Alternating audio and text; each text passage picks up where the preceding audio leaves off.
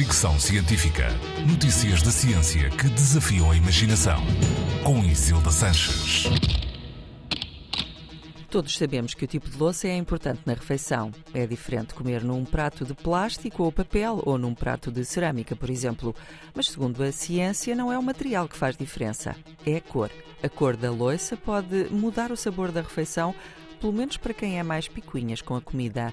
O estudo foi publicado na Science Direct por investigadores da Universidade de Portsmouth, no Reino Unido, e contou com 47 participantes voluntários a quem foram servidas batatas fritas com sal e com vinagre em taças de diferentes cores vermelhas, azuis e brancas.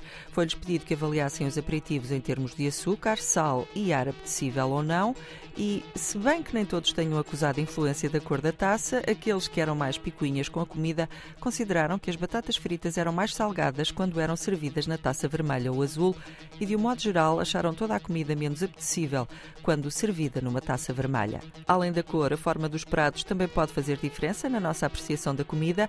Um estudo de 2013 concluiu concluiu que pratos brancos redondos realçam aspectos básicos da comida, como salgado ou doce, e pratos pretos quadrados sublinham aspectos mais complexos, como a qualidade do produto ou a apreciação final.